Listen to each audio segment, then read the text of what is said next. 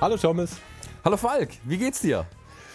Ich bin todmüde, aber sehr gespannt, was äh, du mitgebracht hast, weil du bist heute der Themensteller. Ja, ich habe heute ähm, darauf bestanden, dass wir eine kleine Folge anschließend an die letzte machen. Wir versuchen ja einen roten Faden in den Podcast reinzukriegen.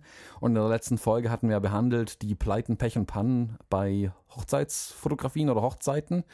Ähm, was da so alles bei uns passiert ist früher. Und wir haben auch dann schon angerissen das Thema dass durch Erfahrung, durch viele, viele Hochzeiten, die wir fotografiert haben, wir gewisse Erfahrungen gewonnen haben und uns ja nicht mehr aus der Ruhe bringen lassen bei den Hochzeiten, das ist glaube ich das Wichtigste, uns aber auch ein Stück weit, wenn auch unterbewusst, besser auf diese ähm, Hochzeiten vorbereiten. Also während man auf die erste Hochzeit geht und sich vielleicht denkt, oh, ich nehme einfach mal alles mit, was ich an Fotografie-Equipment habe, ähm, bin ich heute eigentlich eher versucht zu sagen, ich nehme lieber weniger mit und bereite mich da mental besser drauf vor. Das bringt meistens mehr.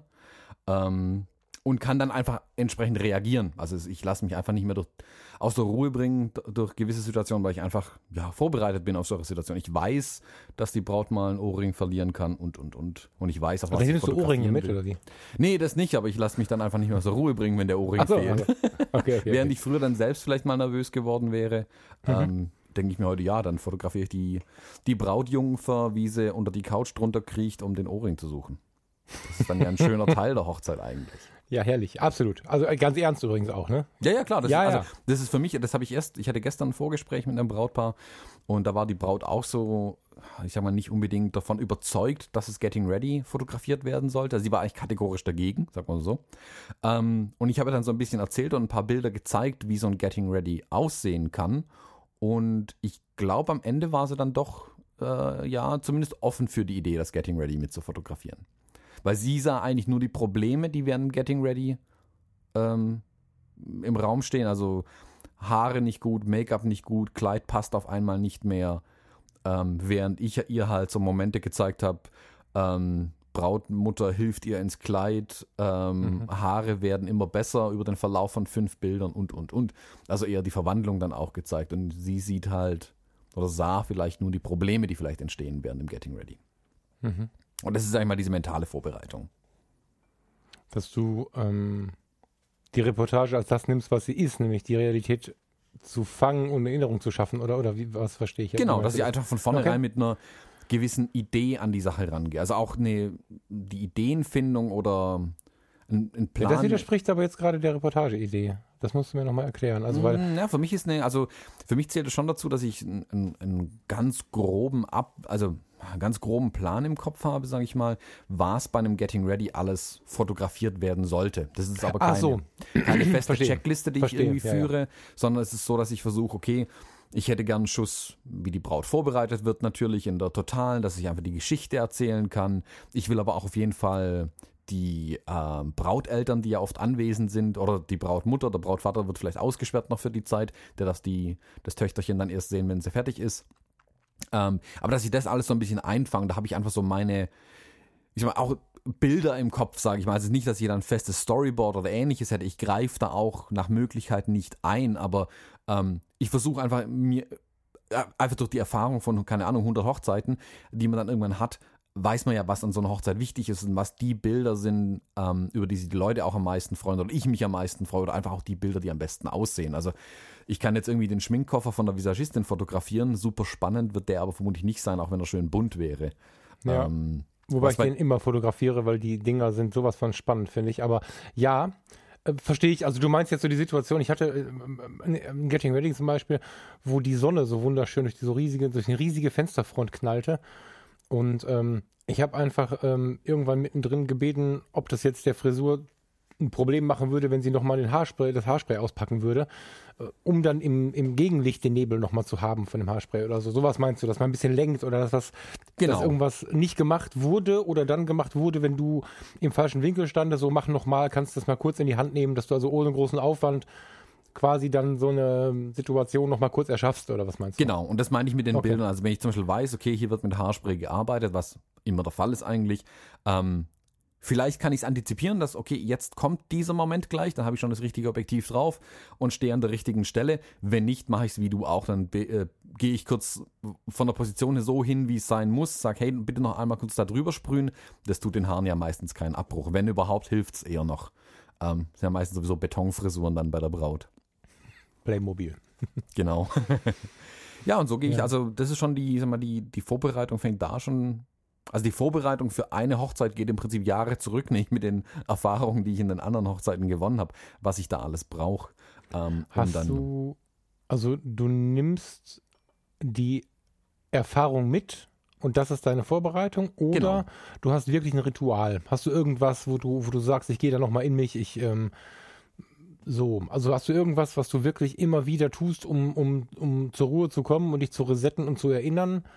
an keine Panik, an solche Dinge oder nimmst du einfach die Erfahrung in die Tasche und fährst los? Ähm, ich glaube, ich könnte mittlerweile einfach die Erfahrung in der Tasche haben und losfahren. Ich habe aber tatsächlich schon so meine Rituale an so einem Hochzeitstag, sage ich mal. Ähm, okay. Das fängt bei einem, also früh aufstehen hilft sehr, sehr viel. Also man darf nicht den Fehler machen, nur weil man um elf gebucht ist, irgendwie erst um zehn aufstehen. Also ich um Gottes Willen. es gibt, also wie gesagt, ich habe ich hab schon genug Geschichten von Fotografen gehört, die irgendwie noch halb verschlafen dann morgens beim Getting Ready da auftauchen.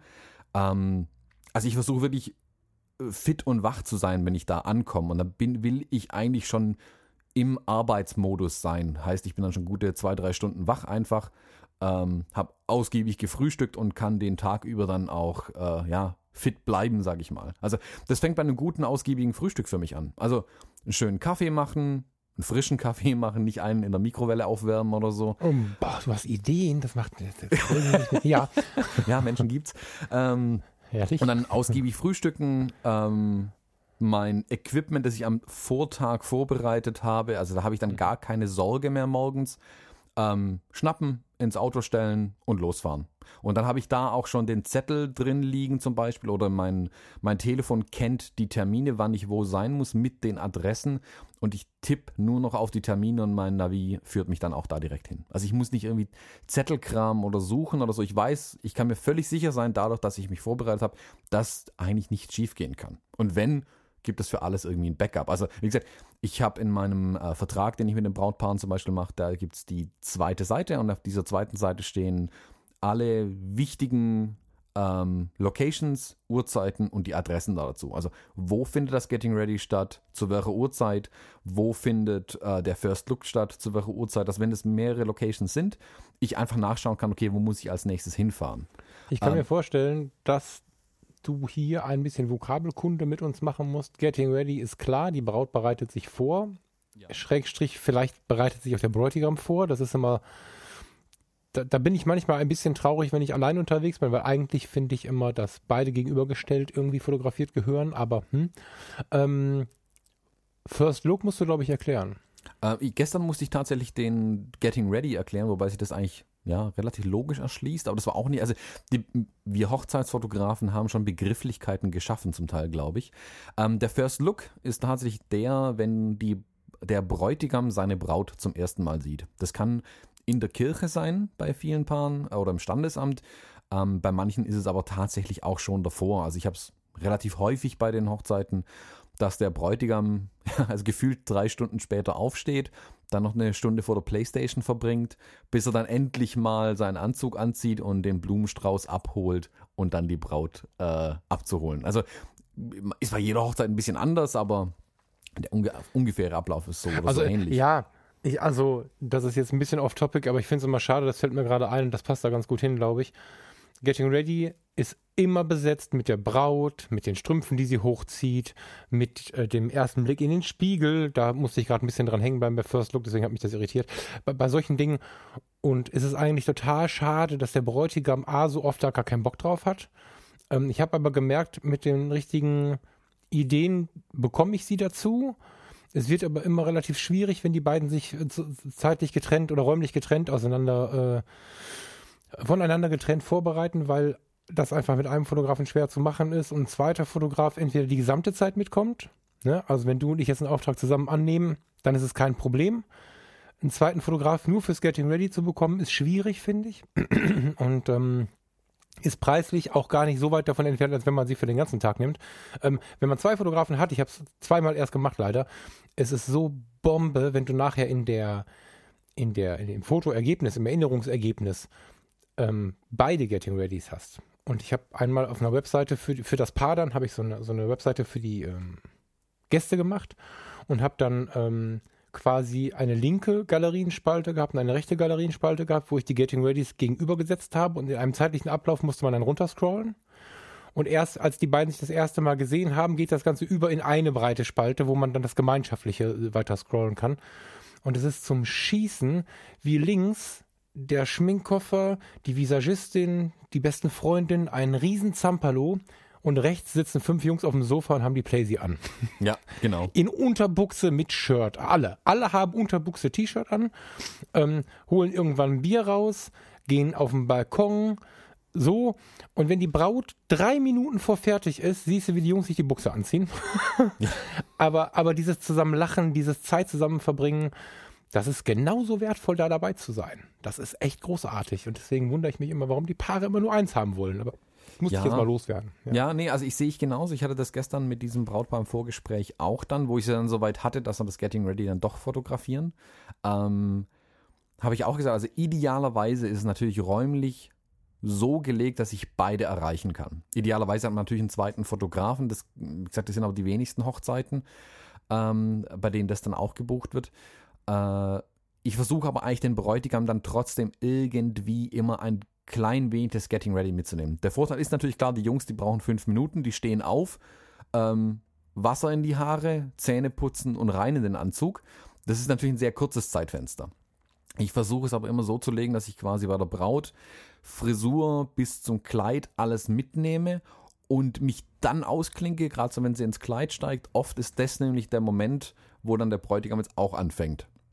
Und dann kann ich oftmals beide noch mitnehmen, wenn kein Fahrweg oder ähnliches dazwischen ist. Ähm, der, ja, der ruiniert dann oft den Zeitplan dann eben. Da wäre dann wirklich ein zweiter Fotograf dann ja nötig, um das dann wirklich festzuhalten. Es sind aber, wie du sagst, also ich finde auch die Idee total schön, die Bilder dann so parallel zu stellen, dass man wirklich sehen kann, okay, wie entwickelt sich. Das ist das Schöne an der Reportage dann auch, die man macht. Ja. Ja, also ich finde es halt, ich finde es halt individuell total schön. Ich muss, ich finde, es ist nur ein Kompromiss, wenn man es versucht, irgendwie zu rocken. Das geht halt, ne? Das geht. Mhm. Aber das ist halt schade. Mit dem zweiten Fotografen hast du halt so eine Zeitschiene. Ne? Also neulich hatte ich ein Vorgespräch für 2018. Da sagte er aber, ich, ähm, ich werde zu Hause sein. Ich habe vor, ähm, dass mein bester Kumpel kommt und irgendwann ziehe ich mich an und wir sitzen immer zusammen und reden nicht, wenn sowas ist. Wenn irgendwas Wichtiges passiert. Da habe ich gesagt, würde ich euch stören, wenn ich dabei wäre? Sagt er, nö. So ein ganz ruhiger Landjunge ich sage, ja, dann fotografiere ich euch, wie ihr auf der Bank sitzt, in den Himmel guckt und still seid. Und dann, da hat er mich angeguckt und sagt, das ist ja voll geil. Also ist ja so naheliegend, ne? Aber die Realität abzugreifen, wie die Mädels völlig durchdrehen und die Jungs auf der Bank sitzen, in den Himmel gucken. Ja. Das ist geil. Das ja. finde ich so geil, ja. Und das, ähm, ja. Aber wir kommen vom Thema ab. Ja. Wir sind in der Vorbereitung, glaube ich. Ne? Aber es, es gehört dazu, auch das vorzubereiten. Also zu sagen, okay, wann ist dieses Getting Ready und wo bin ich als Fotograf während dieses Getting Readys, dass ich einfach absolut ja also um möglichst beides einzufangen. Da ist wirklich so ein, da versuche ich relativ hart die die Zeiten dann mit denen auch abzustimmen, wann wo was ist, damit ich nach Möglichkeit beides einfangen kann. Wenn ich alleine unterwegs bin, ich habe jetzt im letzten Jahr einige Hochzeiten zu zweit fotografiert, ähm, da haben dann wir Fotografen einfach vorher abgestimmt. Okay, also ich übernehme den Bräutigam ähm, am Anfang und sobald er anfängt mit den Vorbereitungen, tauschen wir zum Beispiel. Einfach damit auch von beiden Fotografen ein bisschen der Stil ähm, jeweils mit einfließen kann. So bin ich dann morgens, also das war auf einem großen Zeltplatz, auf einem Hofgut, diese Hochzeit, damit ich morgens mit dem äh, Bräutigam über den Hof, äh, über den Hof und über diesen Zeltplatz gezogen wie er die Gäste begrüßt hat, die dort schon übernachtet haben, wie er irgendwie mit Kindern noch gespielt hat, ähm, wie er mit seinen Jungs rumgelaufen ist und das erste Radler getrunken hat in der Sonne, während der andere Fotograf bei der Braut eben dieses Chaos fotografiert hat. Hier Strümpfe, da der Schminkkoffer, überall Sachen, da noch mal ein bisschen was zusammennähen und so. Und der Bräutigam hat noch das erste Radler in der Hand quasi. Also diesen starken Kontrast dann festzuhalten, finde ich dabei so spannend. Aber das muss man wirklich planen. Wenn man auf eine Hochzeit geht und sagt, okay, meine Reportage beginnt um 10 und nicht weiß, was man eigentlich festhalten will in dem Moment. Ja, jetzt dann kommt er langsam auch äh, genau. ins Dunkel. Ja. Genau, okay, dann kann man sich verlieren als Fotograf und dann steht man irgendwie nach zwei Stunden Getting Ready da und merkt, man hat keine Ahnung, nur irgendwie Menschen fotografiert, die um die Braut rumrennen und hat die Braut vergessen. Oder nur die Braut fotografiert, was genauso schade ist, weil oftmals ist es ja gerade die Brautmutter, die dann äh, dem Töchterchen beisteht, sag ich mal, ähm, die dann am Kleid noch rumzupfelt oder wie auch immer. Das sind ja ganz, ganz schöne Momente und die gilt es ja eigentlich festzuhalten. Da muss man sich schon mental ein bisschen drauf vorbereiten. Also es ist noch nicht so, dass man Storyboarding oder so reingeht, was ja auch gemacht werden könnte. Aber das ist nicht bei Hochzeiten, gerade bei den Reportagen funktioniert, wenn überhaupt, dann für das Paar-Shooting, für das Porträtshooting, das man mit dem Paar macht. Aber das müssen wir vielleicht auch noch ganz dringend diskutieren, da sehe ich mich gänzlich anders, aber wir bleiben erstmal bei der Hochzeit. genau. Ja. Und dann geht es ja irgendwie meistens, also oftmals ist es ja heute so, dass die, die Paar-Shootings vor der eigentlichen Trauung dann stattfinden, zeitmäßig mhm. gesehen einfach. Ähm, und da bin ich dann auch so mittlerweile, dass ich dann möglichst vorher mit dem Brautpaar schon abgestimmt habe, was ihre Vorstellungen von so einem Braut äh, von diesem Paar-Shooting dann sind. Also was hätten sie gern für ein für was in ihre Must-Have-Bilder zum Beispiel. Ich lasse mir dann ganz viele Beispiele schicken, die sollen im Internet rumsuchen und sich selbst so eine Art Moodboard irgendwie anlegen, wo die mir sagen können, okay, wir hätten gerne. Also das Typische ist dann natürlich, dann kommen dann Bilder, wo das Brautpaar oder diese Beispielbilder steht ein Paar vor dem Meer und das nächste Bild, wo, es, wo, dann, wo das Paar vor den Bergen steht, dann mhm. steht das Paar im Schnee und dann am, in der Wüste. Also da kommt ja alles Mögliche irgendwie erstmal. Finde mhm. ich aber ganz wichtig, dann nochmal mit dem Brautpaar drüber zu reden, okay, alles schön und gut, ähm, ist natürlich alles ein Ding der Unmöglichkeit, weil wir können nicht überall gleichzeitig sein und so viel Zeit können wir uns gar nicht nehmen. Denen dann aber auch ja. die, also ich will denen nicht die den, den Traum kaputt machen, schöne Bilder zu haben, die sie sich vorgestellt haben. Ich will denen nur von vornherein die Enttäuschung ersparen, dass wenn die hinterher ihre Bilder sehen, dass wir eben nicht in den Bergen waren oder nicht am Meer waren, dass es auch keine Bilder in dieser Art gibt. Oder wenn wir ja. mittags um zwölf fotografieren und die, das Brautpaar hatte mir nur Bilder geschickt, wo äh, die anderen Paare vor einer tiefstehenden Sonne stehen. Auch das mhm. wird nicht funktionieren einfach. Und deshalb versuche ich, dass es, ich lasse da das Brautpaar eine kleine Recherche für sich machen Lass mhm. mir die Bilder schicken und rede dann nochmal mit dem Brautpaar drüber. Auch das ist für mich ein Stück weit die Vorbereitung immer noch. Das kann Wochen, Monate vor der eigentlichen Trauung sein, wo ich das mache. Ähm, mhm. Ist für mich aber ganz wichtig, dass die, dass die einfach, dass dann Realitätscheck kurz gemacht wird, weil viele Paare verlieren sich in diesem Traumhochzeiten-Ding und da muss alles super perfekt sein und das wird es mhm. und erwarten viel, viel, viel, viel, viel zu viel von der eigenen Hochzeit, weil sie ja. dieses idealisierte Fernsehbild von Hochzeiten irgendwann haben. Ähm, was für mich aber nicht das, also ich, für die eigene Hochzeit würde ich den Paaren wirklich mitgeben, die sollen nicht planen oder suchen, was machen andere. Also ob das jetzt eine Donut Wall sein muss oder der tollste Strauß mit Blumen, die es hier einfach nicht gibt. Da gibt es ganz viel, was man machen könnte. Man soll aber wirklich schauen, macht das, was, was das, das zu machen, was das Brautpaar ausmacht. Also mir ist es lieber ein Brautpaar, das sich bei der, keine Ahnung, bei der WM beim Public Viewing kennengelernt hat, dass die sich dann die Trikots nochmal über die Brautklamotten ziehen und wir damit nochmal ein Bild machen, als dass wir jetzt weiß der Herr wo an welche Location fahren, um unbedingt Bilder vor einer Berglandschaft zu haben. Und das, das ist der Grund, hat, warum ich gerade erst so gestockt habe. Ich habe, glaube ich, nicht so ganz verstanden. Ich weiß nicht, wie es jemandem geht, der zuhört. Ähm, ich habe nicht verstanden, was du mit der Vorbereitung so genau meintest. Das klang sehr, mh, hm, das klang gleichgeschaltet. Und genau was du jetzt sagst, ist, da bin ich dann wieder völlig bei dir äh, und verstehe auch, was du meinst.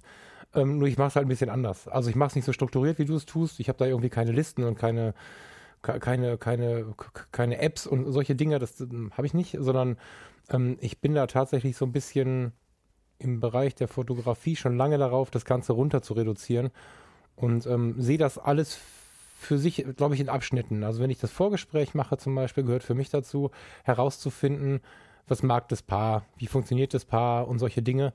Ähm, Vorgespräch, eigenes Thema, würde ich gar nicht so tief drauf eingehen. Ähm, finde da viele Dinge raus, die ich mitnehme. Ähm, habe mir inzwischen aber tatsächlich die Checklisten abgeschafft, ähm, weil ich gemerkt habe, dass das Gespräch freier läuft, viel, viel freier läuft, wenn ich nicht ständig wieder drauf schaue und denke, ah, was fehlt uns noch, ah, abhaken und so wenn ich wirklich einen wichtigen Teil vergesse, weil zu Hause habe ich diese Liste dann, dann frage ich nach. Und dann telefonieren wir nochmal oder so. Ähm, in meinem Ablauf ist das irgendwann dadurch flüssiger und auch ähm, persönlicher geworden, dass ich halt nicht mit so einer Liste da saß, sondern einfach das Gespräch irgendwie mit denen gesucht habe. Ähm, hab aber alles wiedergefunden, was du genannt hast. Ich habe es nur nicht in so einem Rahmen. Das ist ganz interessant. Also ich habe es nicht verpackt. Ich habe keine Checklisten. Ähm, ja. Genau, also bis dahin waren, also alles, was ich bis jetzt auch so aufgezählt habe, läuft bei mir tatsächlich auch ohne Checkliste. Das ist reine die mentale Checkliste, wenn überhaupt, die aus Erfahrung kommt. Ich habe es im letzten Jahr habe ich es auch mal versucht, weil ich doch hin und wieder festgestellt habe, dass ich eine Frage im Vorgespräch vergessen habe. Habe ich mir eine Liste angelegt äh, eine, zum Abhaken mit mhm. Fragen, die ich dem Brautpaar stellen musste. Habe aber direkt nach dem ersten Einsatz dieser Liste bei einem Vorgespräch festgestellt, das ist noch viel schlechter. Also es ist lieber vergesse ich einen Punkt im Vorgespräch, den ich dann einfach nachfrage. Ähm, hey Leute, wir hatten jetzt total vergessen, über X oder Y zu reden, ähm, als dass ich da sitze mit einer Liste, weil das, das tötet den Gesprächsfluss völlig. Habe ich sofort festgestellt, das geht, geht gar nicht. Also ich konzentriere mich dann einfach auf die Liste und das ist dann das Problem. Ja, wobei wir ein bisschen aufpassen müssen. Ähm, was wir vermitteln, demjenigen, der dem Podcast zuhört, wenn, wenn, wenn du als Zuhörer, wenn, wenn du jetzt eine Hochzeit anfängst zu fotografieren oder relativ am Anfang stehst, dann würde ich um Himmels Willen nicht sagen, nimm keine Checkliste mit. Ne? Also wir erzählen gerade nur von uns. Und ähm, ich kann mich an meine, an meine Anfangszeit erinnern, wenn ich da nicht, ich hatte sogar Bücher im Gepäck. Die habe ich nicht rausgeholt, weil das ja reichlich blöde aussieht, aber ich habe vorher das würde super aussehen. genau, ich habe hier mal so ein Hochzeitsfotografenbuch. Warten Sie mal, die haben irgendwo auf irgendeiner Seite gab es hier so eine Checkliste. Nee, aber ich hatte es in der Tasche und habe auch ähm, vorher noch mal reingeguckt vor dem Gespräch. Das würde ich auch jedem empfehlen, sich da erstmal dran lang zu hangeln. Also das ist ein bisschen wie mit der Fotografie an sich. Wenn man die Regeln gut drauf hat, kann man sie wieder brechen. Sie von vornherein brechen, wenn man keinen Bock hat, die Regeln zu lernen, geht halt nicht. Und das ist, glaube ich, ähm, bei der Hochzeitsfotografie und beim Vorgespräch genauso. Wenn du da völlig ohne Plan reingehst und gar nicht weißt, was du abfragen möchtest, verlierst du dann am Ende den Überblick und dann kommt es genau dazu, wie wir es verhindern wollen, wenn wir uns vorbereiten. So. Ja. ja. Also es ist eins, ob aus der Erfahrung und der Routine raus dann man sagt, okay, das, man kann das ohne Listen machen irgendwie, aber man sollte sich vorher schon mal man sollte vielleicht mal so eine Liste gesehen haben und die wirklich einmal im Kopf durchgespielt haben. Wie kann ich all diese Dinge abfragen in so einem Vorgespräch? Also ich, es kann, also ich kann mir gut vorstellen, dass manche Hochzeitsfotografen aus einem Gespräch rauslaufen, am Ende noch nicht mal wissen, äh, wann die Hochzeit ist oder wie der Bräutigam heißt, weil man irgendwie nur mit der Braut geredet hat. Ja. Also solche Dinge passieren. Ähm, also ich kann Absolut, mich auch an meine Anfangszeiten erinnern, wo ich dann wirklich auch viele Dinge im ersten Vorgespräch vielleicht vergessen hatte, ähm, mhm. die ich dann nochmal nachfragen musste. Und das ist heute deutlich weniger. Aber du hattest schon recht, also einem Anfänger ist absolut zu empfehlen, eine gewisse Recherche zumindest vorher zu betreiben. Und das kann, da kann ja dieser Podcast schon helfen, zu sagen, okay, wie bereiten sich andere darauf vor, was kann ich davon mit einfließen lassen? Also, wenn wir zum Beispiel sagen, wir haben keine Checklisten, für einen anderen kann es kann es sein, der sagt, natürlich, ich habe immer diese Checkliste dabei und ohne die gehe ich nicht zu einem Vorgespräch und ich fülle die jedes Mal aus. Also man kann das ja auch mit einem, mit dem Paar kommunizieren. Für mich hat es nicht funktioniert. Ich habe sofort gemerkt, dass mein natürlicher Redefluss und wie ich das Paar, ähm, wie ich mit dem Paar spreche, wie ich die, die Fragen stelle, also wie ich auch meine, meine Fragen beantwortet bekomme, das funktioniert besser ohne Checkliste tatsächlich. Und ich habe danach nichts vermisst seitdem, seitdem ich die Checkliste auch nicht mehr dabei habe. Ja, genau. Also ich habe sie zu Hause, ganz wichtig. Und ich denke, man muss einfach wissen, was man braucht. Auch was man so für sich braucht. Also wenn man. Ich, ich finde es zum Beispiel unglaublich wichtig, die Gesellschaft zu verstehen. Das äh, ist was, mhm.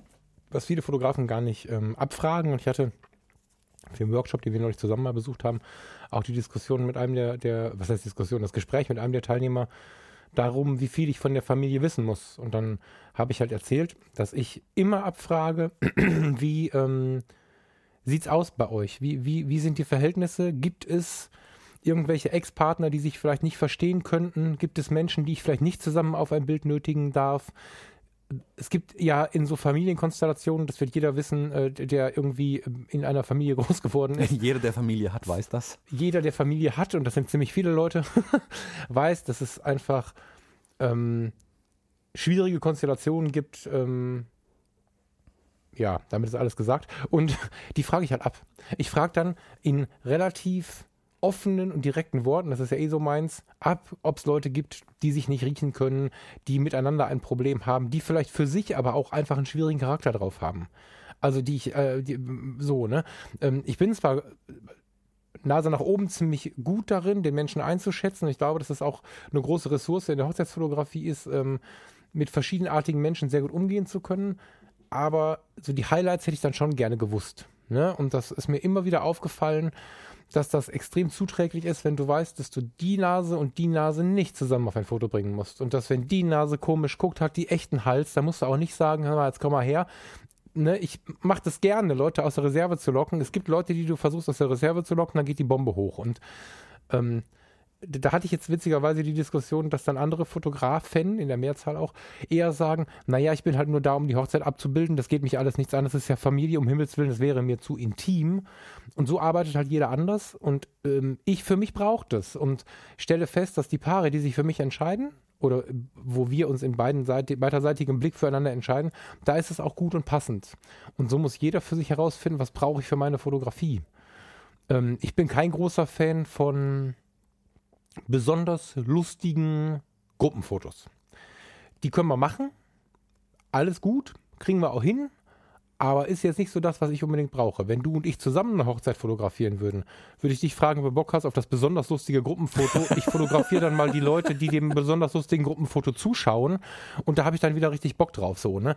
Aber ich brauche es nicht unbedingt. Aber genau das thematisiere ich auch. Ich sage, Leute, was habt ihr da so vor? Es gibt ja so Fotografen, die bringen dann immer 17 Bälle und äh, Pushen und Hasenohren und so ein Kappes mit. Ähm, das meine ich. Ein paar Bälle können wir drüber reden und so. Ich, ich, ich spiele das mit euch. Ich meine, ich habe ich hab Kinderkrankenpflege gelernt und, und äh, habe Jugendfreizeiten geleitet. Also wir kriegen ja schon Spielchen zustande, ne? Aber eigentlich gibt es da Dinge, die ich geiler finde. Was wollt ihr denn jetzt? Ne? Also ich kommuniziere auch klar, was eher so meine, meine Dinge sind, die ich wirklich gut kann. Ich bin aber auch ehrlich darin zu sagen, was ich nicht gut kann. Da gibt es ja Leute, die kämen niemals auf die Idee zu erwähnen, was sie nicht gut können. Und da muss jeder für sich einfach seinen Weg finden. Und da können wir hier mit Sicherheit auch keinen allgemeinen äh, Listenvorschlag machen, außer den Vorschlag, dass man wirklich da ganz ähm, authentisch mit seinem eigenen Wesen rangeht und sich das erarbeitet mit der Zeit. Und am Anfang ist ein Buch Fertig. Also wir können die Shownotes ein, zwei Bücher packen. Lass uns das mal machen. Lass uns mal ein, zwei Anfängerbücher Gerne. für Hochzeitsfotografen in die Shownotes packen. Ich müsste jetzt hier äh, ein bisschen umräumen, um den Namen zu sagen. Ich lass uns sie in die Shownotes packen. Das ist sicherlich eine gute Sache. So ja, definitiv. Also ich fand deinen dein, dein Einwurf gerade eben auch gut zu sagen, also wie, wer, wer ist die Familie hinter dem Brautpaar? Ich meine, so eine Hochzeit mit, keine Ahnung, über 100 Leuten, ähm, da geht es ja nicht nur um das Paar in der Reportage, es geht ja auch um die Menschen da drumherum. Und das ist, finde ich, mhm. auch total wichtig, die im Vorgespräch schon zumindest aus, in, aus dritter Hand kennenzulernen, ein Stück weit. Mhm. Dass ich weiß, wie, mhm. wie ist die Familie strukturiert. Ähm, ich meine, es gäbe nichts Peinlicheres, als bei der Hochzeit dann zu fragen, so, wo ist denn jetzt der Brautvater? Und dann ist er irgendwie seit drei Jahren verstorben. Ja. Oder genau. schlimmer vor zwei Monaten. Also das, das wäre natürlich der Horror. Und das gehört genau, aber genau, zu so genau. einer Vorbereitung auch dazu, dass ich, dass ich als Fotograf die Fettnäpfchen einfach schon kenne und nicht dadurch von einem Minenfeld ins nächste renne. Ähm, genauso frage ich zum Beispiel auch ab, also nicht nur die Familie, sondern ich frage, ob die äh, das Paar in irgendwelchen Vereinen ist, ähm, ob die Geschäftskollegen irgendwie kommen, ähm, ob ähm, sonstige Leute kommen, von denen sie vielleicht, die vielleicht nicht eingeladen sind. Also viele rechnen ja damit, dass nur die eingeladenen Gäste kommen. Bei einer ja. kirchlichen Trauung ist das sehr wahrscheinlich nicht der Fall. Da werden noch mehr Gäste kommen, mit denen das Brautpaar vielleicht gar nicht rechnet.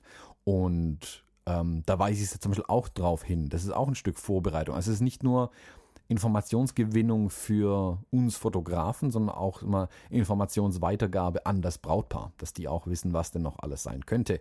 Also ich hatte jetzt, wie gesagt, in dem gestrigen Vorgespräch, da ging es um, ich glaube, 120 Gäste, ähm, wo aber ganz klar ausgeklammert waren, ähm, dass Arbeitskollegen kommen. Die Braut meinte, sie hat jetzt gerade in einer neuen Firma angefangen und sagt er auch, ja klar, bis in einem Jahr sind es gute Kollegen. Das kann ja durchaus sein, dass die dann auch zumindest zur Trauung kommen werden. Und dadurch erhöht sich einfach die Zeit, die nach der Trauung für den Sektempfang benötigt wird, weil ja anstatt 110 Gästen plötzlich 140 Gäste da sind.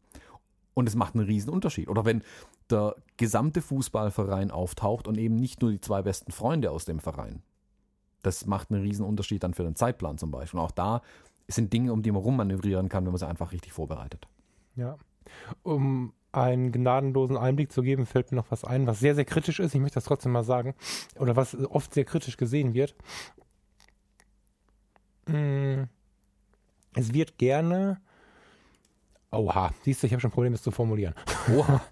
Die, ja, die Welt ähm, trennt ja gerne äh, Dienstleistung, wobei ich jetzt in Klammern sagen muss, ist das wirklich Dienstleistung. Aber hm, die, die Welt trennt ja gerne Business von Politik.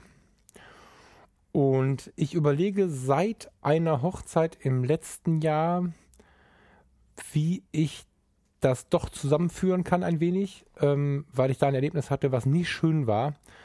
Ähm, ich, ich erwische mich bei den Vorgesprächen inzwischen so kleine Testballons abzulassen und zu hören, wie man darauf reagiert. Es gibt einfach in meiner Welt, ich mache es jetzt tatsächlich mal kurz ein bisschen politisch,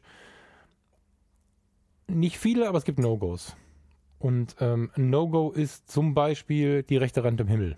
Die rechte Hand im Himmel. Ja, irgendwie ein Oberlippenbart, der nur unter den Nasenlöchern steht, geht halt nicht. Also ich äh, kann nicht eine Hochzeit fotografieren, wo äh, rechtsradikales Gedankengut aus den Lautsprechern kommt und so. Das geht nicht. Mhm. Ja, ich rede nicht von so ein bisschen Rechtspolitik oder so ein bisschen irgendwie kein Verständnis haben und so ein bisschen rumdiskutieren und so ein bisschen besorgter Bürger. Ich rede von rechtsradikal. Ne? Ich hatte eine Hochzeit, ähm, wo ich tatsächlich, muss ich jetzt mal sagen, naiverweise dachte, naja, passt schon und habe solche Dinge nicht hinterfragt und tut es eigentlich auch nicht und fand mich in einer hm, zweifelhaften Location wieder nach der ähm, Trauung mit locker der Hälfte der Gäste ohne Haare, was erstmal nicht schlimm ist. Ich meine, ich komme aus dem Rettungsdienst, da hat man ganz oft keine Haare, das ist einfach praktisch. Das ist eine stressbedingte Sache dann mit den Haaren. Nein, ähm, sehr geil. Äh, nee, das ist äh, Stressvermeidung, dass du einfach nach dem Duschen dir nur kurz, also so halt. Ne? Aber in dem Fall war es halt so, dass dann tatsächlich irgendwie die Onkels gespielt wurden. Bei denen ist es ja so, dass die Welt sagt, die sind nicht rechts, das will ich auch gar nicht diskutieren weiter. Die Onkels sollen sie noch spielen. Da habe ich nur mal kurz hingehört und gedacht, hm, mal gucken, was draus wird. Und dann ging es aber ins harte Lager. Dann wurden Oha. da richtig harte rechte Parolen gespielt und so. Und das war aber gegen Ende der Veranstaltung und ich habe ernsthaft überlegt, ob ich gehen soll. Mhm. Und habe dann aber, also wirklich gehen soll.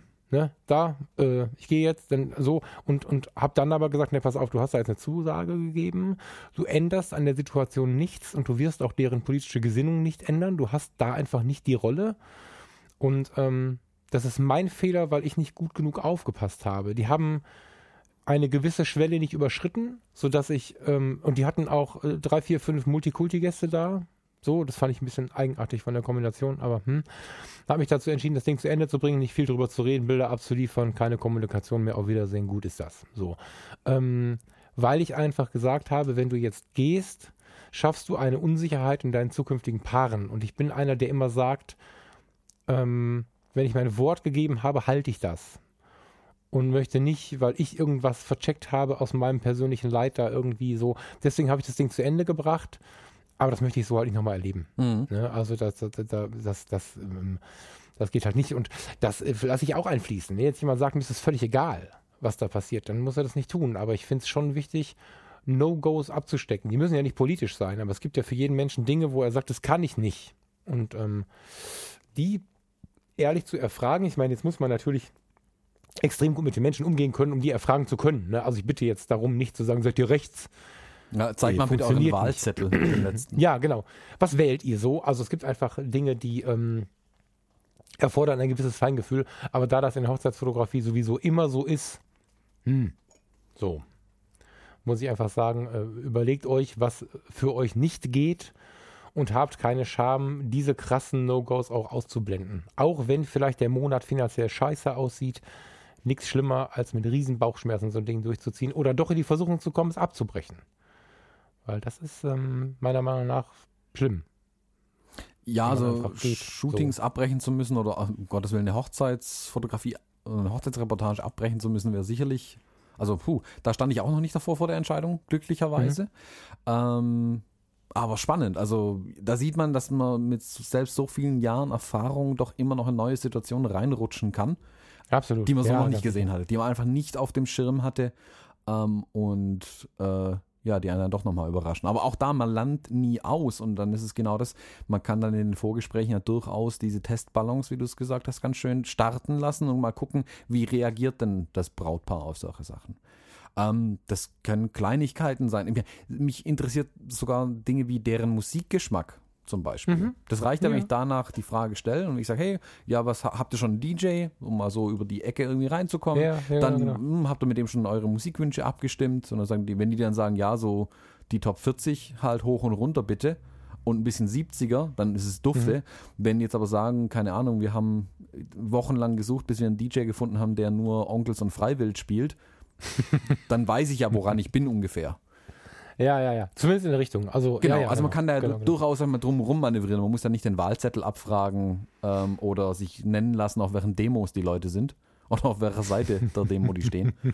ähm, ja. Aber es ist klar, das ist durchaus wichtig. Also vor allem, wenn man da ja mal selbst vielleicht auch ein Stück weit empfindlich ist, dann muss man das dann schon ja. auch ähm, irgendwie abfragen, das Ganze. Äh, äh, deswegen auch mein, mein, also gebetsmühlenartig wiederhole ich immer und immer wieder, überlebt euch genau, liebe Kollegen, wo ihr eure ähm, Vorgespräche macht. Ich höre immer wieder, wir gehen ins Café. Mhm.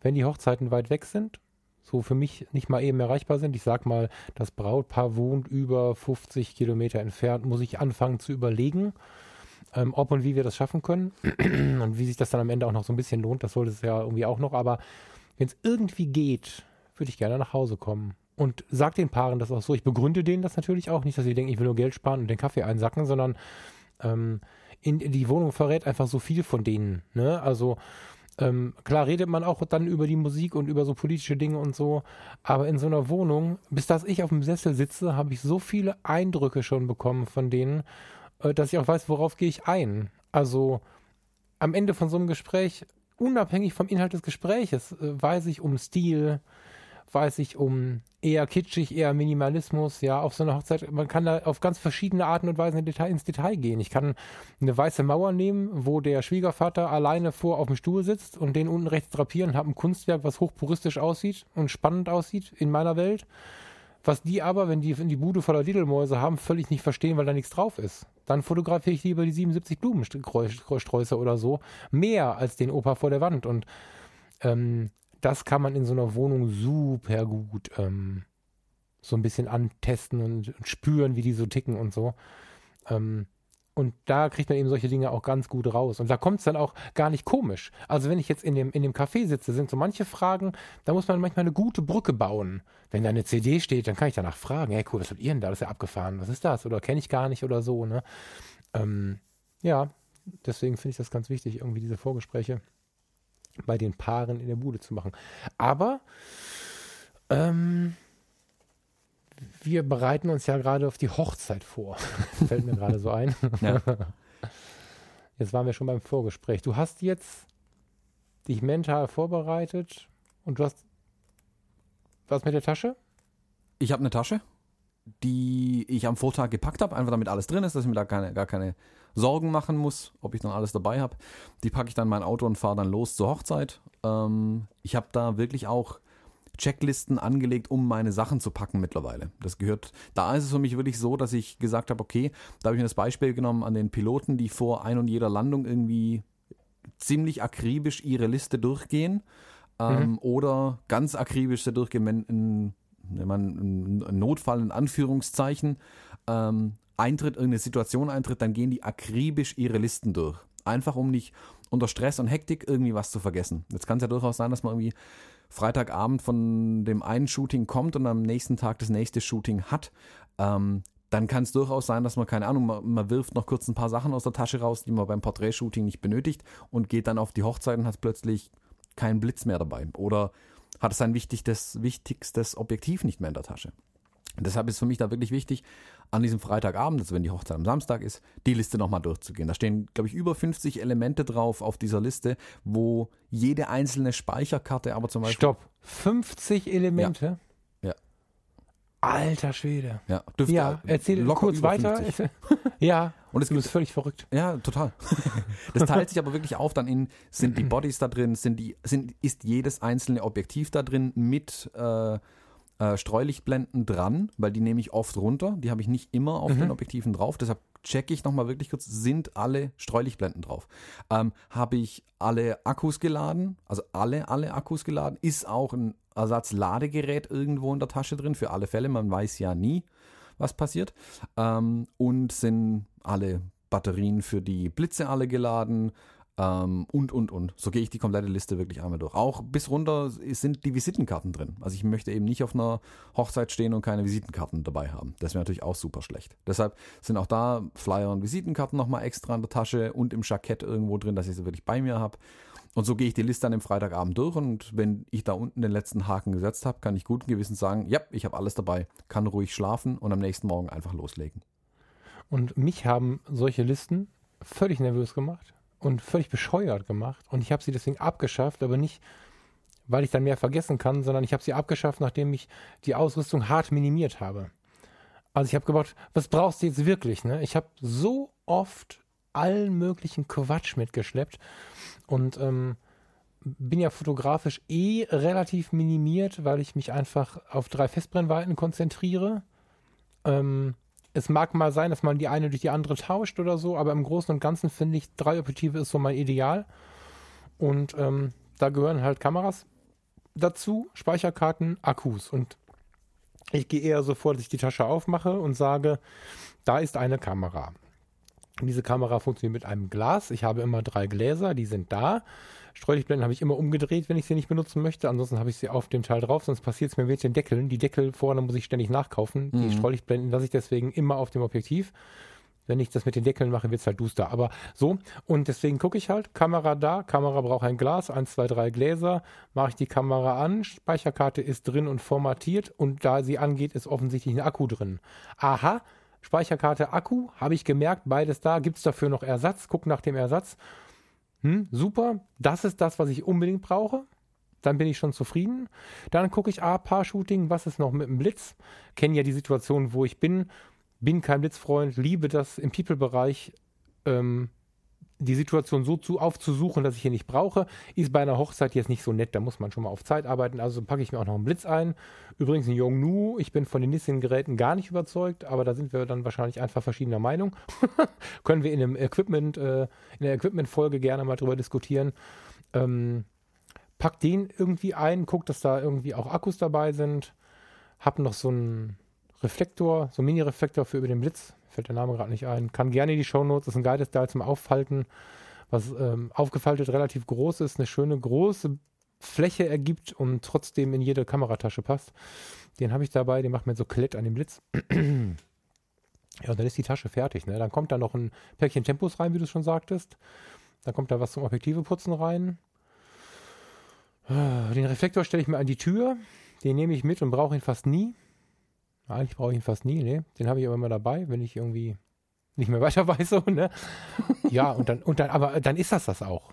Also, ich muss jetzt echt überlegen. Ich habe für mich in meiner persönlichen Ausrüstung überlege ich da noch, nehme ich mir zwei von diesen ähm, Energieriegeln mit. Diese, das sind keine Riegel, da ist so Obst drin zwischen Esspapier. Ich weiß gar nicht, wie sie heißen. Die gibt es von DM und diese von allen Fruchtschnitten. allen Natura. Diese Fruchtschnitten, genau.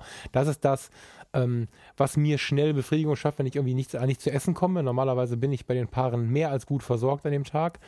Ähm, das war bis jetzt nur einmal nicht so. Das war auch das mit den kurzen Haaren übrigens. Ähm Ansonsten bin ich eigentlich mal bestens versorgt, aber ich habe trotzdem diese Fruchtschnitten in der Tasche.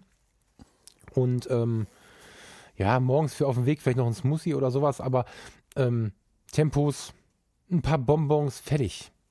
Und ähm, da weiß ich halt tatsächlich nicht, wie ich auf 50 Punkte kommen sollte. Jetzt bin ich aber auch Zivi gewesen und nicht beim Bund. Also ich kenne das nicht. Also obwohl ich ähm, in meinem Job ein Auto mit 25.000 Einzelteilen gefahren habe und auch jeden Tag checken musste, ähm, kenne ich das halt nicht so große Listen aufzumachen. Oder vielleicht auch deswegen nicht. Da habe ich noch nie drüber nachgedacht.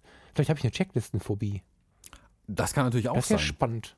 Nee, ohne Witz jetzt, meine ich ganz ernst. Mhm, ne? Also ich bin, ich bin jahrelang morgens um sieben zum Dienst gekommen. Da stand dann fünfeinhalb Tonnen schweres Auto und eine Checkliste, die mich eine Stunde äh, äh, da, äh, äh, da, abgelaufen, nein, abgelaufen, nein, äh, da. Das war halt jeden Morgen das gleiche. Das ist interessant, da habe ich noch nie drüber nachgedacht. Dann hast du aber auch eine gewisse Routine natürlich drin, diese Checks durchzuführen und vermutlich ein sehr gutes Checklistengedächtnis. Also bei dir läuft die Checkliste wirklich mental ab während andere also vielleicht eine Checkliste brauchen tatsächlich. Also ich brauche die Checkliste heute auch nicht mehr. Die, Spannender Gedanke. Ich behaupte mal, dass ich die die letzten paar Male auch wirklich nur ausgepackt habe. Die ist auf meinem iPad dann drauf, die liegt dann irgendwo rum, während ich packe.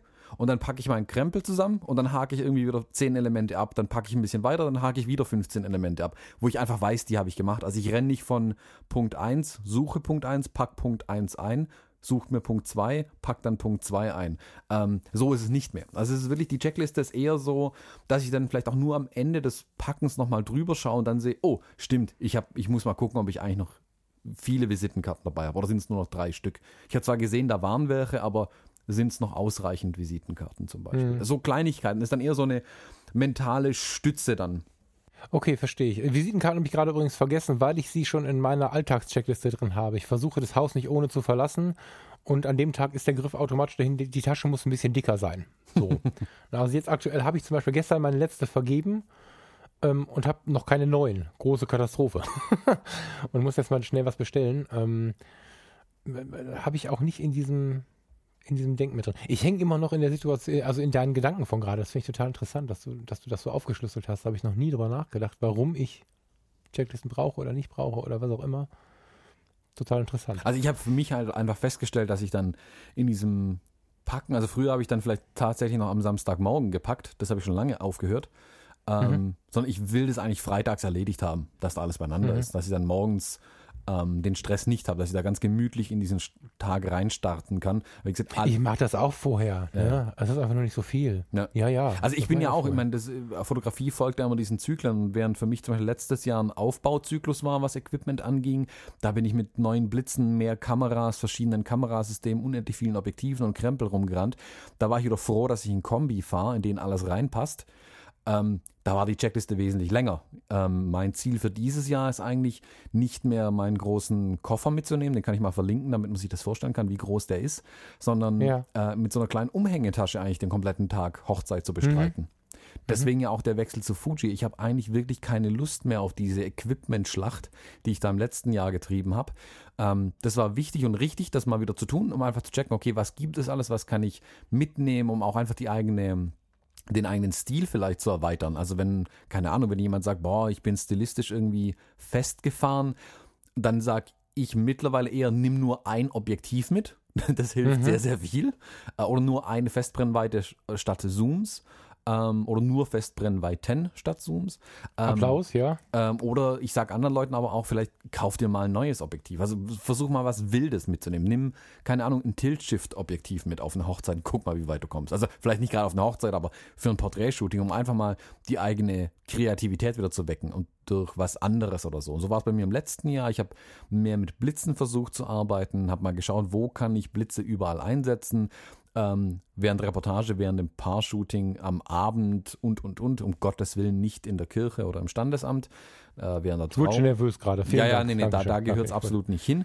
Da dürfte es niemals sein. Aber zum einfach, also auf der Tanzfläche zum Beispiel. Ich störe mich immens an dem Licht, was manche DJs produzieren und ich bin da mittlerweile dazu übergegangen, mehr Licht mitzubringen wie der DJ für alle Fälle dass ich einfach zwei Blitze links und rechts von der Tanzfläche irgendwo aufstellen kann, die ich über Funkauslöser dann antriggern kann oder über meinen ähm, Aufsteckblitz, den ich nach oben wegfeuere. Aber dass dann die, die Blitze aus den Ecken fotografieren. Äh, Blitze. Das ist übrigens off-topic der einzige Punkt, wo ich sehr gespannt bin, mhm. äh, wenn wir die nächste Hochzeit zusammen fotografieren. Ja. weil ich, äh, weil ich tatsächlich dann so äh, äh, das mal austesten wollen würde. Ähm, kann man vorher mit dem Paar absprechen, wird kein Nachteil für das Paar sein die ähm, diese Situation ein- und ausschaltbar zu machen. Dass du also, wir können gerne beide Funkauslöser auf die Kamera packen, dass wir beide mit diesen Blitzen arbeiten oder auch nicht arbeiten. Ja, also dass du quasi von mir aus die Blitze auslöst und ich mache mal die Bilder dazu ohne. Weil ich, ähm, es ist zwar relativ viel Ausschuss dabei, muss man sagen, weil dieses DJ-Licht ist ja, du kannst ja nicht sagen, oh, schöne Farbe, Foto, sondern du, weil die ja in einer Viertelsekunde wieder weg ist, sondern du, du musst dich ja dann gerade auf so einer Tanzfläche, die wirklich äh, wild vom, vom DJ beleuchtet ist oder von seinem Equipment beleuchtet ist, musst du ja, also ich gucke weiter nach den Situationen und nehme sie mit, mitunter mit unfassbaren ISO-Werten bis 10.000 und mehr, weil da einfach sonst nichts mehr zu holen ist. Aber die Lichtstimmungen, die dabei herumkommen, finde ich so unglaublich reizvoll, selbst wenn es dann mal rauscht, weil der ISO-Wert völlig abgeschmiert ist. dass ich mir noch gar nicht so richtig vorstellen kann, dass ich mit so einem Geblitzgedönse da arbeiten könnte. Also da sind wir tatsächlich nicht so richtig einer Meinung. Aber es ist ja vielleicht auch interessant und ein toller Blick über den Tellerrand. Ich bin da ein bisschen gespannt. Mhm. Also für mich war das auch ein Test auf einer Hochzeit, einfach zu sagen, ich stelle die Blitze mal auf und ich habe den Funkauslöser oben auf der Kamera, sprich ich kann jederzeit die komplette Blitzgeschichte einfach abschalten. Und genauso habe ich es dann auch gemacht. Ich habe normal, regulär fotografiert, so ich weiß, es ist eine sichere Bank. Ich habe den Tanz jetzt drauf und dann lege ich oben den Hebel um an meinem Funkauslöser und dann kommen die Blitze mit. Und dann konnte ich testen, okay, was kann ich jetzt mit den Blitzen vielleicht noch mehr erreichen. Also man muss auch da, also ich würde jetzt nochmal wirklich eindrücklich jedem raten, nicht auf einer echten Hochzeit zum ersten Mal irgendwas versuchen, wenn man nicht schon irgendwie weiß, was man tut. Also ich habe vorher schon ich kenne die, nein, die, die, nein, die Funkauslöser in- und auswendig, ich kenne die Blitze in- und auswendig. Ich hatte sie nur in der Art noch nicht eingesetzt. Also ich wusste genau, wie ich sie. Ja. Ich habe die innerhalb von Sekunden aufgebaut und so weiter. Und wenn ich da jetzt irgendwie eine Stunde gebraucht hätte, um die Blitze einzustellen oder so, dann wäre das natürlich ein Desaster geworden. Dann wäre ich ja, auch ja, da wieder, das, genau das ist es ja, nicht vorbereitet gewesen. Also Deswegen sagte ich ja gerade, wenn man zu zweit arbeitet, ist dieser Test, der tut halt auch keinem Weg. Also im Gegenteil, du hast halt mehrere Facetten im Bild und so, ne? Also als das, Tipp ähm, vielleicht, wenn es ja. jemand mal testen will, weil sich jetzt der ein oder andere, boah, wie teste ich einen Hochzeitstanz mit Blitzen zu fotografieren, geht in eure lokale Dorfdisco, fragt, äh, ob ihr am Samstagabend fotografieren sollt, nicht dürft. Die, die, die sagen bitte ja, weil die brauchen immer Bilder. Nehmt einen Blitz, stellt den irgendwo in die Ecke beim DJ-Pult ähm, und fotografiert einmal mit und ohne Blitz in der Menge rum. Ist exakt die gleiche Situation wie auf einer Hochzeit. Es ist eng, heiß, alle tanzen. Ähm, mhm. Ist nicht viel anders, aber ihr könnt in aller Ruhe testen zum Beispiel. Also da muss man nicht irgendwie ähm, das auf der ersten Hochzeit testen, falls man sowas noch nie gemacht hat. Sehr spannend. Bevor wir langsam, also ich glaube, in der Vorbereitung sind wir langsam durch, würde ich, wir müssen so mal bis auf die Uhr gucken jetzt gerade auch, würde ich noch einen, einen, einen, einen Lifestyle, wie heißt das, einen Mindset-Hack mitgeben. Also ein Ding tatsächlich, der ähm, mir über so ein gewisses Lampenfieber hinweg hilft. Ähm, ich wer irgendwie mit irgendwem mal Fotos produziert hat, die wichtig waren, vielleicht sogar nicht mal mehr eine Hochzeit, der wird vermutlich auch das Gefühl kennen, jetzt gleich muss ich da hin, jetzt gleich geht das los, da ist ganz viel Verantwortung, hm, hm, diese Nervosität vorher. Ähm, Lampenfieber. Lampenfieber, genau. Ähm, du bist Musiker. Ich habe mit dir darüber, glaube ich, noch nie gesprochen. Ich habe aber von drei anderen Musikern unabhängig voneinander ähm, während meiner Zeit, wo ich viel Bandfotografie gemacht habe, ähm, das war dann nach den Konzerten an der Theke habe ich immer wieder den Tipp bekommen, wenn du eine Situation vor dir hast, die mit Lampenfieber zu tun hat, komm nicht aus der totalen Stille auf die Bühne. Und ich meine, also wenn ich als Hochzeitsfotograf auftrete, ist es auch eine kleine Bühne. Die Leute beobachten einen. Man hat eine Rolle, die wichtig ist, die viel mit Verantwortung zu tun hat. Und wir haben schon mal darüber gesprochen, so eine Hochzeit musst du heute auch rocken und nicht nur fotografieren. Das heißt, du musst ja auch mit den Leuten agieren und so. So, also bevor dieser Situation gehen sie hin und hämmern sich Rockmusik oder ähnliches auf die Ohren. Jetzt muss man das auch ertragen können. Ich kann mir vorstellen, dass das bei anderen Geschmäckern auch mit Techno oder so funktionieren kann. Das vermag ich jetzt aber nicht zu beurteilen. Ähm, ich bin denen mal gefolgt und habe angefangen, vorher da zu sein und bevor ich zum Beispiel ins Getting Ready gehe auch, das muss gar nicht die Party sein, ne? ins Getting Ready gehe, bevor ich, ich spinne das mal weiter, ins Vorgespräch gehe oder bevor ich in eine schwierige Sitzung mit Vorgesetzten oder Gleichgestellten gehe, haue ich mir relativ laute und so ein bisschen grenzaggressive Musik auf die Ohren, die ich aber auch so im Leben mag und äh, stelle fest, dass das, wenn ich das so fünf Minuten tue und mich dabei bewege, ich gehe da nochmal eine Runde um den Block oder so, baut in mir ein ganz anderes Auftreten. Und keine Angst, null aggressiv, darum geht es nicht, nur weil die Musik irgendwie so ein Agro-Style hat, sondern ich gehe mit deutlich erhobenem, erhobenerem Haupt in die Situation rein und ich vergesse so ein bisschen dieses Lampenfieber.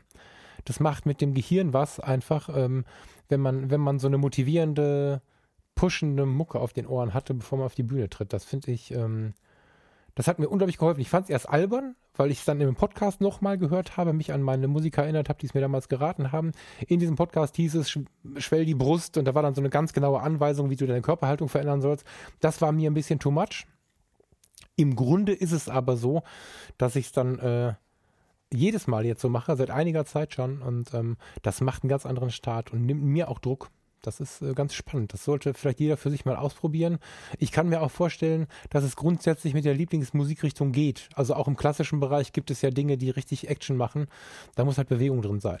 Weiß nicht, was du als Musiker dazu denkst. Wir haben noch nie darüber gesprochen. Ähm, Erzähl mir mal deine spontanen Gedanken. Ich dazu. kann die anderen Musiker da total bestätigen. Also ich habe das für mich auch festgestellt. Ich bin da vielleicht ein bisschen Sonderfall. Ich hatte immer das Problem vor Auftritten. Also ich habe früher auch in Bands gespielt. Wir hatten auch große Konzerte, wo wirklich ja, tausende Leute dann zum Teil auf den Konzerten waren. Nicht wegen uns. Wir waren selten der Hauptakt, wegen dem alle da waren. Aber ist egal. Da stehen irgendwie mehr, ein paar tausend Leute vor der Bühne. Dann will man die ja bespaßen. Und bei manchen aus meiner Band auch kam dann ein extremes Lampenfieber auf. Die waren wirklich fertig mit den Nerven dann. Ähm, was für die am allerschlimmsten war, war meistens, dass ich so völlig ruhig und entspannt war. Ich habe ich hab da so gar keinen, St also ich merke das schon, dass da in einem der Adrenalinpegel steigt, weil jetzt geht es dann los, aber für mich baut sich das dann nicht in Nervosität irgendwie auf. Also ich renne dann, also ich werde dann nicht irgendwie zittrig oder muss mir überlegen, oh Gott, kann ich alles und oh, ich kann eigentlich gar nichts. Das kam bei mir nie auf. Bei mir kam wirklich dieser wirklich positive Stress, dieser positive Adrenalinspiegel dann einfach hoch. Ähm, und ich habe es dann auch immer schon für mich nutzen können. Ich habe für mich zum Beispiel festgestellt, dass vermutlich dieses Lampenfieber, was bei manchen diese Zittrigkeit ähm, verursacht oder dass die auf und ab gehen und so weiter. Das hat mir dann fast schon gefehlt. Ich habe dann gemerkt, ich darf nicht kalt auf eine Bühne gehen. Also das heißt, ich darf da nicht hin vorlaufen. Also wir hatten auch eine relativ energiegeladene äh, Bühnenperformance, sage ich mal. Ähm, und wenn ich da rausgehe und wirklich den Rest vom Tag nur rumgesessen bin, dann wird es nichts. Dann brauche ich 20 Minuten, um warm zu werden. Ich habe dann einfach angefangen, wirklich hinter der Bühne oder um die Location rum oder wie auch immer, auf und ab zu rennen, ein paar Liegestütze zu machen, ähm, mich irgendwo hochzuziehen, irgendwas zu tun, dass der Körper einfach in Wallung gerät, sage ich mal, und da ein bisschen, dass das Blut ordentlich am Pumpen ist und laute Musik dazu hören. Also meistens gibt es ja die Band, die davor spielt, irgendwie, das erledigt sich sogar von selbst manchmal. Ach, noch. stimmt, ja, geil. Ja, ja, stimmt. Und dann ist geil, man okay. eigentlich schon, dann bin ich in dem Mindset drin und dann gehe ich wirklich auf die Bühne raus und kann direkt einfach loslegen und kann direkt diese 100% geben. Ähm, das hat für mich bei der Musik immer wunderbar funktioniert und für die Fotografie ist es ähnlich. Ähm, wie du sagst, da gehe ich dann nicht irgendwie, ja, höre keine Ahnung, ähm, zwei Stunden lang Todesmetall auf der, auf, den, auf der Fahrt zur Hochzeit und hau dem ersten mein Objektiv über die Rübe. Ähm, auch wenn das, wenn das die Erwartungshaltung dann manchmal wäre. Ähm, aber ich höre dann schon, die Musik, die ich höre, das darf dann nicht irgendwie leises äh, Chill-Out-Geplänkel sein, außer ah, stopp. ich brauche das. Darf ich kurz? Darf ich kurz dazwischen ja. quatschen? Ähm, an diese Folge wird, ich bin mal so mutig, das so zu bestimmen, eine Folge kommen, die sich in gleichem Maße mit der People- und Porträtfotografie beschäftigt und da darf es Chill-Out-Musik sein. Aber mehr möchte ich dazu nicht sagen. In meinen Augen. Lass uns das nicht weiter, das machen wir in der nächsten Folge. Aber für die Hochzeit ist es, das stelle ich gerade fest, während du es so erzählst, eine ganz andere Vorbereitungssituation als zum Beispiel für ein äh, Portrait-People-Shooting. Ähm, das ist eine ganz andere Nummer, hochspannend. Ja, das, absolut. Das musste ich jetzt mal, ja. Also so. auf einer Hochzeit sind ja alle aufgeregt, es sind alle nervös, genau. jeder hat was zu tun. Ähm, wenn ich da jetzt als der völlige gechillte Typ, der völlig ruhig ist, dahin kommt mit einem Ruhepuls von unter 50, das würde gar nicht passen. Also ich muss da hingehen und selbst auch, ich darf nicht nervös sein, ich darf nicht aufgeregt sein, um Gottes Willen, aber ich muss zumindest zu den anderen dazu passen. Das ist das, was ich eben bei der Musik gelernt habe. Wenn ich zu ruhig bin, mache ich die anderen nur noch nervöser. Ich muss zumindest vermitteln, dass wir alle im gleichen Boot hier irgendwie sitzen und dass wir jetzt alle das machen. Ich muss aber so weit Ruhepol sein, dass ich allen die Sorgen nehmen kann. Aber das ist unterbewusst, dass ich die dann einfach auch, sag mal, wieder auf den Boden zurückholen kann, wenn mal was schief geht. Aber ich muss da schon mit einer gewissen Energie in den Raum reinkommen. Ich muss da wirklich beim Getting Ready die Tür aufmachen, da muss jeder denken, cool, jetzt kommt der Fotograf, jetzt kann es ja losgehen. Und dann muss ich auch sagen, yeah, jetzt geht's los. Und nicht so, ja, hallo, hier bin ich, ich muss jetzt erstmal gucken, wie meine Kamera und lasst mich erstmal nochmal zehn Minuten in Ruhe. Ich habe noch nicht mal meinen ersten Kaffee getrunken. Also das meine ich auch mit diesem gemütlich entspannt aufstehen und wirklich ein paar Stunden Vorlauf haben, um wirklich im Tag drin zu sein, wenn man dann da auftaucht. Man hat da zwar noch viel, viel Zeit vor sich und die Tage sind sehr, sehr, sehr lang, diese Samstage, aber trotzdem genieße ich es auch, den, den Morgen gemütlich angehen zu lassen, bevor ich auf eine Hochzeit ja. gehe. Da fängt das wirklich nehmen, schon nehmen an. Nehmen wir mit, dass wir, dass wir die Musik und nicht die Musikrichtung zur Vorbereitung empfehlen können. ja. Mir fällt da gerade ein, ne? wie ich gerade schon sagte, People-Fotografie, nächste Folge, ganz andere Kiste. Mir fällt dabei ein, weiß nicht mehr genau, ob ich damit vor den Kopf stoße, aber äh, Udo Lindenberg hat dieses Lied Der einsamste Moment. Kennst du das? Vielleicht mal gehört. N neue, neue Platte. Ähm, Noch nie gehört. Mega Teil. muss ich dir gleich, wenn wir hier fertig sind, mal kurz auf die Nase binden. Können wir verlinken. Ich weiß gar nicht, wie man das, was ich da verlinken darf, jetzt mit GEMA und so, aber ich versuche euch da mal irgendwie, ne, also die neue Platte vom, vom Lindenberg hat das Lied Der einsamste Moment und da singt er halt von seinem einsamsten Moment im gesamten Leben und da stehen halt im Stadion, weiß ich nicht, 40.000 Menschen warten auf ihn und er steht hinter dem Vorhang, bevor der aufgeht. Und so diese letzten drei, vier Minuten, bevor dieser Vorhang aufgeht, da meditiert er für sich so rein und findet so eine totale Ruhe und singt in diesem Lied über diesen Moment und hat im Interview mal gesagt, damit es in diesem Moment nicht immer so still ist, hat er jetzt dieses Lied, was er sich vorsingen kann oder auf die Ohren packen kann. Sein eigenes. Finde ich auch geil. Also das, und das Lied ist zu dem Thema Vorbereitung auf irgendwas auch sehr, sehr tief irgendwie. Wer da Bock drauf hat, kann sich das mal anhören.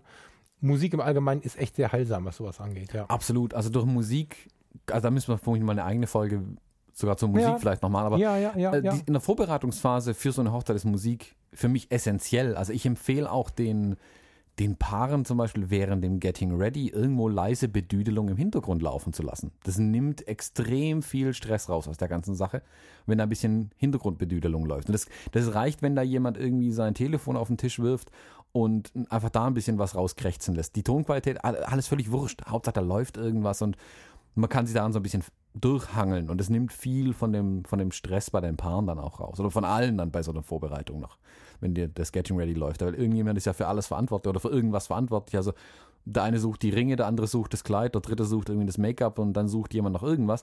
Und den kann man da viel Stress abnehmen, eigentlich, wenn da ein bisschen Musik läuft. Das ist cool. Ich habe das gerade mal in unserer Liste gemacht. Äh, To-Do ist eine Folge über Musik und Fotografie. Ja, das so. könnte, glaube ich, eine eigene, eigene Folge füllen, durchaus. Genau. So, ich würde vorschlagen, hast du noch was? Nee, ich bin jetzt vorbereitet auf eine Hochzeit. Ich könnte jetzt direkt vor, äh, ich könnte jetzt fotografieren ja, dann los. gehen. es ist, äh, dann los. Also zeitlich könnten wir das hinkriegen, wenn jetzt spontan mal eben. ja, einfach mal in die Stadt ja. laufen vor Standesamt gucken, ob jemand heiratet. Genau. Wie an so einem Urlaubsort, wo man erst fotografiert wird und dann gefragt wird, ob man das Bild für 10 Euro haben genau, möchte. Genau, so.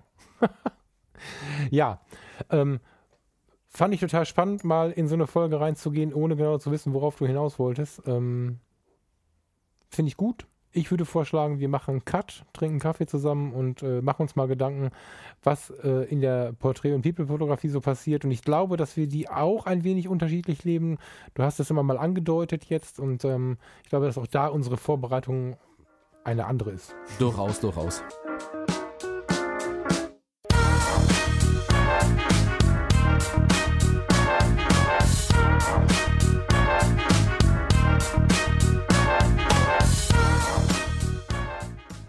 Mal schnell noch das Abo unterbringen in dem Podcast. Das gehört ins Outro, du Vogel. Achso. Ja, jetzt haben wir unser Outro. ja. Wieso sind wir so lang immer? Stunde 20, ich sehe es gerade. Äh, gut, wir haben aber auch. Ja, ich sehe es die ganze Zeit schon, aber ich. Ähm, nee, ich habe es ausgeblendet.